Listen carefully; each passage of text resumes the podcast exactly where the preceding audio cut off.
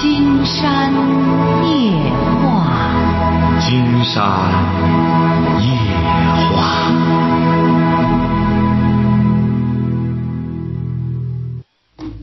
晚上好，听众朋友，我是您的朋友金山，很高兴和朋友们相会在午夜。马上接我们朋友电话哈。喂，你好，这位朋友。啊，我我丈夫外遇，我你丈夫干嘛？你丈夫干嘛？没听清楚。我丈夫外遇外遇？啊，你多大？？不是你多大岁数？我五十三了，你五十三。啊，我丈夫五十，你听着，你五十三，你丈夫五十，你是干嘛的？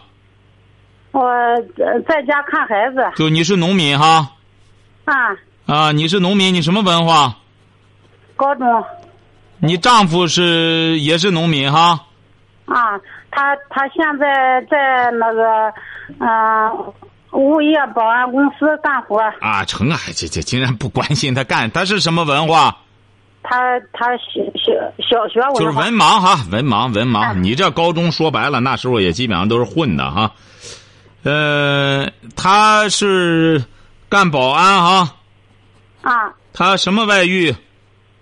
他他和一一个厂里的一个嗯、呃娘们儿，她是个寡妇，她没男人，啊，一直欺骗我。我们结婚这都三十一年了，家里的活什么都不想干，都是我这。不是他和这个寡妇怎么了？他和这个寡妇，他一直欺骗我，他一直在骗着我，和他一直在来往。啊，干嘛了？就是和寡妇不就给寡妇干活去吗？就给啊寡妇，你那意思不给你干活，给寡妇干活去，是这意思吧？他他和他在一块儿。在一块儿干嘛了？就是在一块儿干活，干活以后，后来我发觉了，发觉了以后，我把他又找调一个另一个单位儿，啊到另一个单位儿，他他们两个还是一直来往。啊，来往怎么了？你这也没哪条规定说不准你你老不准一个男的和一个寡妇来往啊？他没准儿还是做好人好事儿呢，寡妇没人管，他帮着他干点活什么的。他不是那事儿，他干嘛呢？怎么不是那事儿？你也是个女的，你也是个女的，知道寡妇不容易。你老公有爱心，你说他帮着寡妇干点活什么的，你怎么这样呢？你怎么不同情对方呢？同是不是你得有情对方，咱有自己的家，都有两个儿子，都结婚了，为这事丢人。哎呀，你瞧见了吗？你两个儿子都结婚了，你没心事了，你都是成了，你你老公他帮个寡妇干点活什么的，怎么这还丢人呢？这这这怎么是成了丢人了？你得鼓励他，你说好好的，你得告诉他，你说你和人家，这这你和人家这个寡妇啊，你可以帮人家，但你别琢磨别的。你要说帮人家干点活儿你那寡妇多大了？那寡妇多大了？四十六七了，是啊，寡妇也四十六七了。寡妇几个孩子？两个，你瞧瞧，寡妇四十七了，家家务这么累，你老公，你两个儿子都已经工作了，成人了，你老公去帮帮他，你作为一个女性，你还比你老公大，你得调教他，就说可以帮着寡妇干活，但是不能占人家寡妇的便宜。你要帮着人家寡妇干活，你这叫助人。你要是欺负人家寡妇，就帮着人家干点活，就欺负人家寡妇，你这就叫欺负人。你得把道理给他讲开，晓得吧？怎么给他讲明白？他和他，他他不是干活的事儿。你瞧见了吗？他怎么跟你说的？他他他他两个呃被我嗯、那个他一直打电话，打电话的时候他就背着我出去。去年的时候，嗯、叫我他打电话以后就去他家了，去他家以后回来以后问他，他承认了，以后不和他来往了。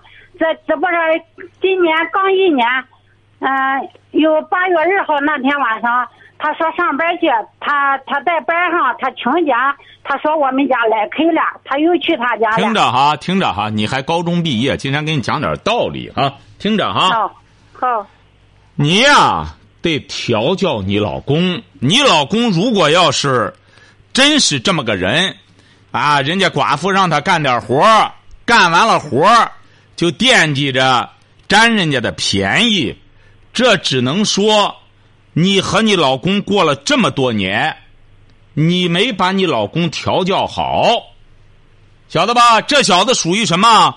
就成了二流子了。你知道一般的在乡村的最坏的小子是干什么吗？踢寡妇门，挖绝户坟。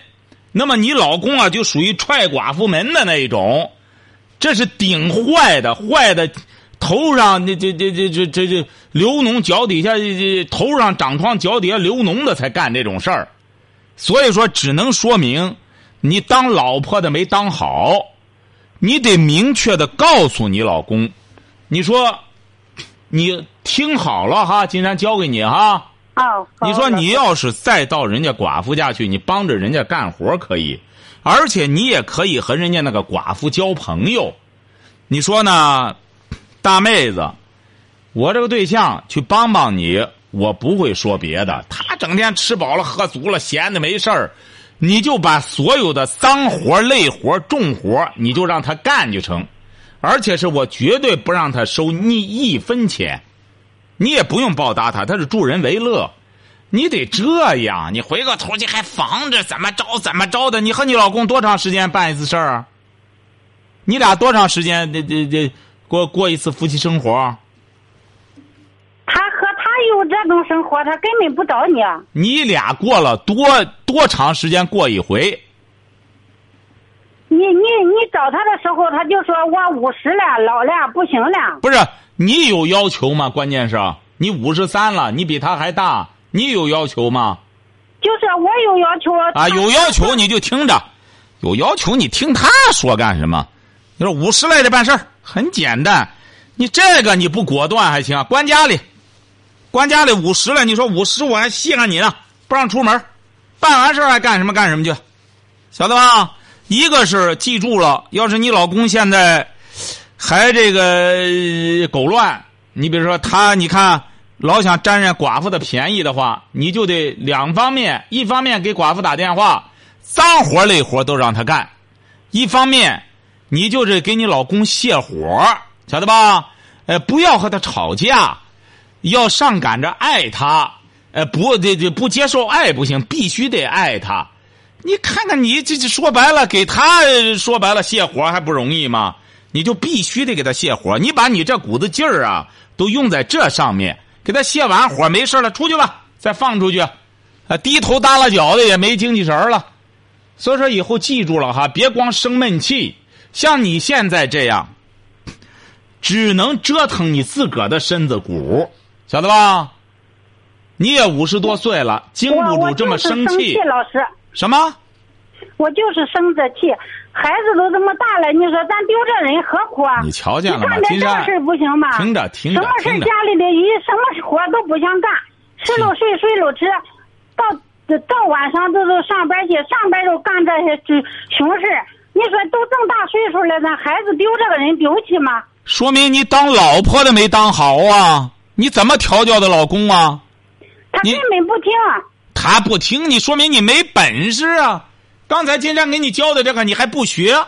你这种老婆说白了，不该冷落吗？不学见识，还在那里这这这这这呃絮叨起来，絮叨你你那个理儿还没完。你说那个，他越说他越讨厌。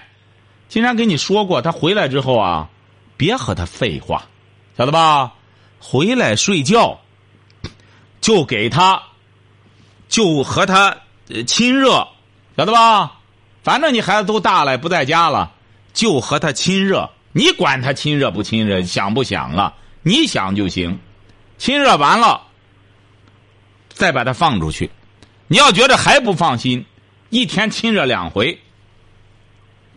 哎呀，老师，他他在家的时候整天的，整天的睡，躺在那和死人一样。你瞧见了吗？你还想让他欢实？你看你还挺挺，还挺挑剔。你说你本身找这个对象，他又没他一个文盲，除了吃饱了喝足了，你说他不在那睡觉干嘛呀？你看你这还挺挑剔，难怪他得这样啊！你他睡他的觉啊，你该怎么亲乎他亲乎他呀？真是你还你又不和人家亲乎，还整天把人家腰带管得严严的，人家和个寡妇在那里这这这这呃这交往交往还不行，还想三想四，问题都出在你身上哈！你记住了哈，要是想干什么回来睡觉可以，你抱着他睡，很简单。抱着他睡，和他亲热，什么时候你放心了？一看低头耷拉脚了，放出去也就放心了。他甭说寡妇和谁也没戏了，你不真放心？你不就担心他和寡妇办事儿吗？这不很简单吗？教给你这招又不学，光絮絮叨叨的，那个男的也很讨厌。听明白了？听明白了吗？听明白，老师。哎，好了，再见。再见。喂，你好，这位朋友。你好。哎，我们聊点什么？啊，是金山老师吧？你好，你好。那个就是我想问，就昨天我听了你的广播，然后说一句话，那个那个嗯，就一个瓦工用那个生命透支着就工作，然后我就想那个我父母特别不容易，然后我就想现在不是在考研嘛，那个我觉着你帮我分析一下吧，然后我是不是该工作呀？啊，您是怎么着？您得说说您的情况。你是现在读大学吗？对，就是对大四、大三。大三，你学习怎么样？嗯嗯，还行吧。学什么专业啊？嗯，国贸。国贸，你是本科还是专科？嗯，本科。嗯，你那意思究竟考不考研？嗯，就是因为我现在在，嗯，就是家里一直支持我，就好好上学那个考研。但是，就是我昨天听了你那句话之后，我觉得给我印象特别深刻。就是说，我就就觉着我那个父母挺不容易的。然后就是你说那个瓦工有什么生命透支的工作吧，我就想起我爸爸。然后就是反正就是觉着是农民工吧，也也挺不容易的。所以，嗯，我就。就想要不要那个什么，嗯，那个工作。嗯，不，金山觉得是这样的哈，你能够有这种孝心，难能可贵。但是你记住了哈。嗯。你真正的，呃，要一份孝心的话，不是说现在给你家里添个这这几千块钱儿。你是姊妹几个？嗯，还有个弟弟。还有个弟弟。还有个弟弟，那就更不需要你挣什么钱了。将来你要真正的孝敬你家人，真正发挥一个大学生的作用的话，不是你赶快去挣钱去。你父母都多大岁数？嗯，四十六。你父母这岁数也不大。金山昨天说那个事儿，主要是说那个他那个妻子，晓得吧？他那个妻子你也知道，你说他这个对象在外边挣那钱。他哪有功夫再去扯那蛋去啊？是不是啊？他妻子在家里拿着钱，光整天在家里想三想四，想入非非，经常给他谈这个问题。但是你现在既然你父母这么支持你读书上学，足以说明他们是很看重文化的。嗯。你呢没有退路。你要真正想让你父母感觉到。自己的劳动没没没有白白的付出，那你能考上研究生就考研究生。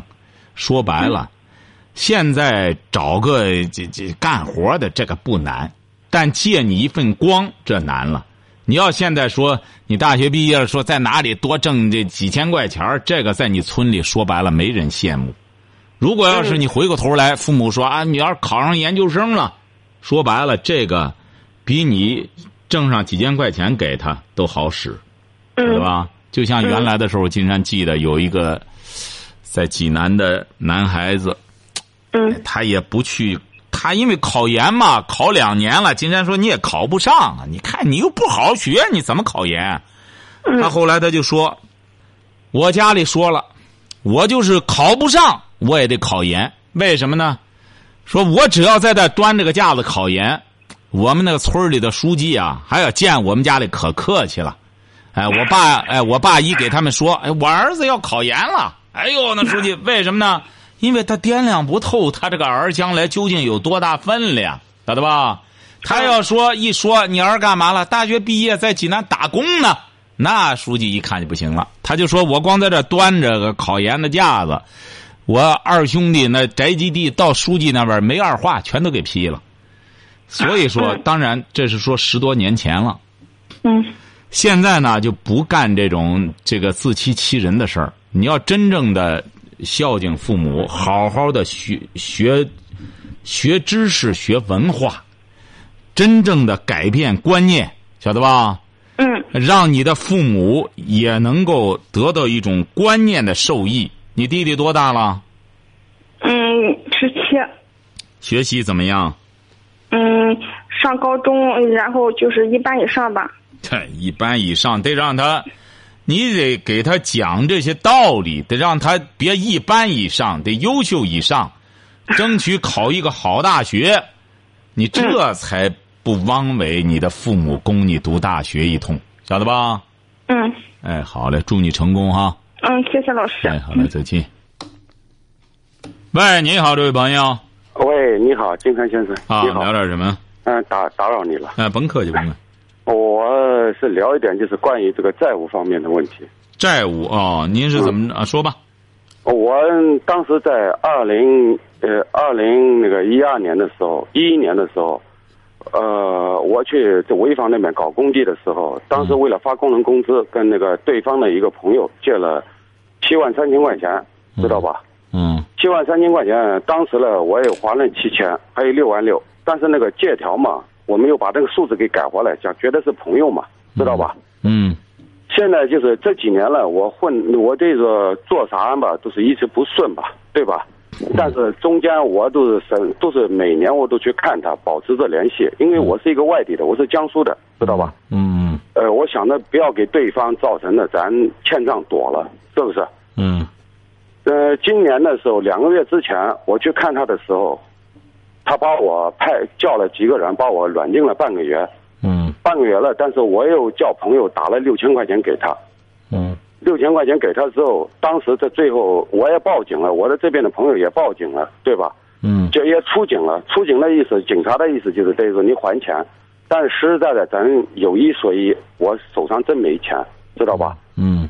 呃，最后没法了，我老婆也去看我了，我说要我老婆在呢，对吧？但是这一点我一直觉得我做的不够爷们，不够爷们。我老婆在那两个月，我想着我出来就是挣钱嘛，凭我自己的能力，我也想着两仨月也能挣出来。因为我我一直搞工程的，知道吧？跟别人打工，工资也不低，对不对？咱脚踏实地的去干了，也可以给还上，知道吧？嗯。但是在现在这问题呢，就是这两个月之内吧，他们让我老婆吃尽了人间的苦。我现在就是想着司法。我也曾经不是吃尽了，不是他让你老婆吃尽人间的苦，什么意思啊？就是人生也受到这个身体也受到伤害了，对他的人什么各方面我也不想细说了。嗯，真的。但是我老婆给我打电话，这一个多月，他把他们手把他手机给收了。前段时前几天大概五天前，我在联系上他，知道吧？嗯。但是一个劲的哭。我现在是作为说一个爷们，我怎么处理这个事？说句心里话，我真想去拿刀把他们劈了。嗯。因为当初呢有一种承诺，好像朋友之间一种承诺，这也不是高利贷，我欠债还钱，我也没躲，对吧？你最起码给我一个一定的时间，是不是？现在他们对我老婆也对人生了各方面都进行了侮辱。我竟然觉得这样，这位先生竟然已经听明白了哈。嗯。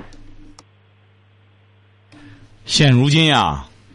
你应该说，在这个圈子里更应该晓得这些江湖的规矩，是不是啊？嗯，你说。呃，欠债还钱，这是天经地义的。不是您听着，这位先生，他光说不好使啊！你比如说，按道理讲的话，当初的时候，您这个朋友还是挺仗义的。你说一下子一下子是不是啊？您说。嗯。您您不要，您是怎么着？出什么动静？怎么回事啊？你那边怎么又出什么动静啊？这是？没有没有没有，没有什么动静，有点杂声。我在街上了。不是您不要有杂声啊！这样金山听不到你那边了哈。哦哦，那行，我我不要有杂声就行了，你说吧。就说当初的时候，人家还是不错的，这玩意儿一下就借给你这么多钱，不是不是一下，是陆陆续续的，陆陆续续的也好，什么也好，也是不错，嗯，是不是、啊？这一弄也不是个小数，七万七。对七万三，啊，七万三也不是个小数，嗯。是不是啊？这看来你也要不是一般朋友，人家再，再者说还不是借给你高利贷，就是直接就借给你这钱。但是你这说二零一一年的事儿了，嗯你这个钱老还不上不行啊！你像你这种事儿，哎呀，你看来这种事儿过去你是没遇到还是怎么着？你说白了，你找警方都不好办。你借人家的钱，你至于说，你比如说他要软这个软禁你老婆，他要让你老婆怎么着了，这问题的性质就改变了。那么你要说你把你老婆放那儿的，这另当别论。要说那边扣着你老婆，人身自由失去什么东西，你这是另外一码事儿，这就涉及到一个刑事案子了，就晓得吧？现在就是问题，金山先生，我就现在认为说，我老婆给我打电话跟我说了，现在就是涉及到刑事了。哎，不不不不不不，涉及到刑事，你听着不，不，不是你听着，这位先生，你听着，你能听懂金山讲话吗？我听懂，你说吧。哎，你这个刑事案件不是说你说了算的，你这个东西啊，你必须得有确凿的证据。哎，很复杂。你比如说吧，你今天就是报警的话，指定对方会说他就欠我们的钱，他老不愿在这儿的，怎么着怎么着。你要是这样弄了，反而警方警方来了一看，又是欠钱不还的，又是怎么着？你要真报这个案子，金山觉得你也必须得掌握好确凿的证据。你说对你老婆也非礼了也好，什么也好，你这个都得有证据的你没嗯，法律讲究证据。啊对。对对，我说法律讲究证据啊。那。当然，你没有证据，你随便一说没用，这个必须得有证据。你要说非礼、强奸，这这这就很恶劣了，很恶劣的那更得有证据了。你这这得他要立案，公安局他立案，他得凭着证据。所以说，你现在啊最好的办法，金山觉得不要再拖了。你这对方看来也有点急眼了，晓得吧？你现在问题不是说我想拖，说实话啊，我跟你说实话，我巴不得这次就把我老婆接过来。现在问题就是说白了，我没这个能力，不是说我在这自己给自己好像是添找那些理由。我现在就想着，你哪怕就是走司法程序，找法院去告我去，毕竟有一个过程嘛，有一个时间嘛，对吧？那对方看来不想这样，他也知道到法院那边得得得麻烦呀，他是觉得麻烦，一弄那个麻烦，但是他现在毕竟是触犯于法律了。你要觉得有证据，那你就可以到法到公安局去报警，就是说我现在就想，啊我现在就想着去报警。啊，你报警他不一定立案，经常可以这样讲，因为你刚才好像似乎是说你把你老婆留到那儿的，对对对，这个问题就是是不是啊？对对对你这个事儿，金山刚才听到了，你这个事儿，你到公安局啊，公安局是干什么？是干这个的，他会非常，他会非常详细的问你的，他会看看这个案子究竟该不该立。你要知道，公安局立个案挺麻烦，受得为上标准的了。啊，他他立案很麻烦，为什么呢？他立了案，上边就得让他结案，所以说他这个立案，他得考虑这是不是个案子。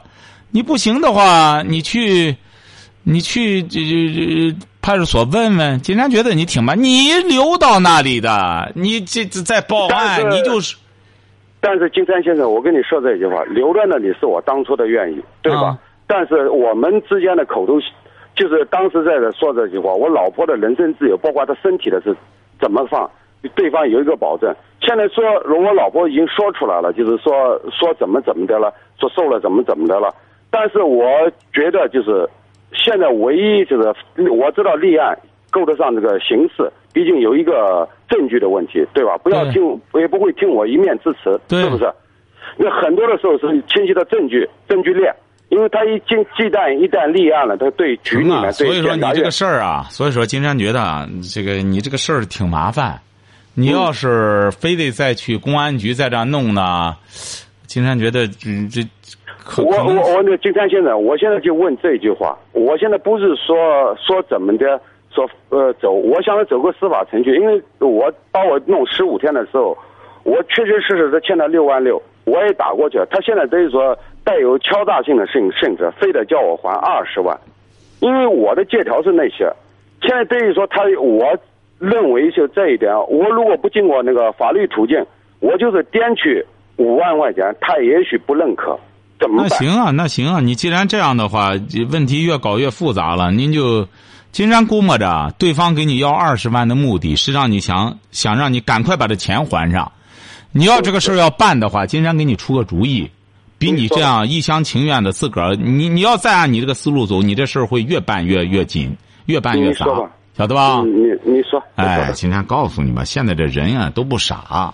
你这嗯个过去的时候呢，这个山东人比较厚道，现在嗯这两年呢，说白了也变机灵了。你说他，你给他许下愿，他也不信。很简单，你要真找公安，真找法院，你不如借着这个公安、法院介入的这个热乎劲儿，你准备好钱，顶多呢或者法院，你听着，顶多法院或者公安说，要不然你干脆一次性还人家，这事儿就完。你在，但我确实没有钱，你这个事儿让人家一看，你确实是赖账的问题，你也立不了案，最终人家也不管。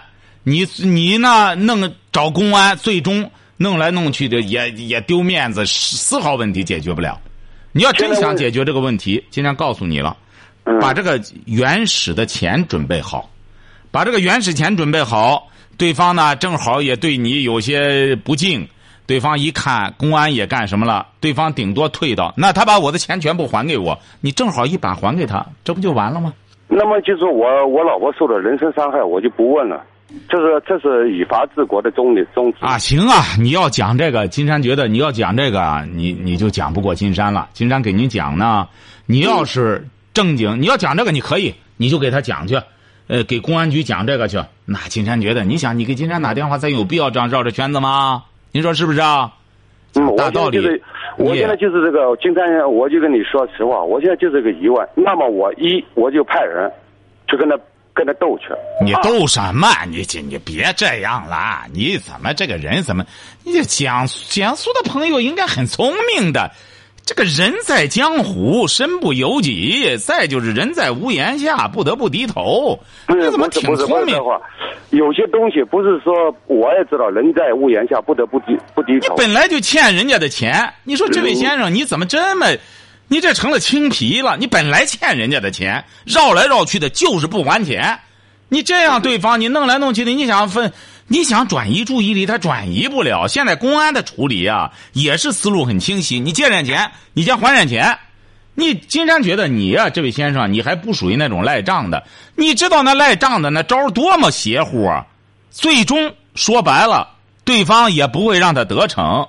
你这这前几年可以，你要是一二十年前，你有些山东人他玩不了这个，你绕来绕去的绕的他就不是不是不是不是？不是你现在还不明白这个理儿？你还是想着你弄那个？这位先生，你不相信你试试，你也不是这种人，咱就不要呲牙咧嘴。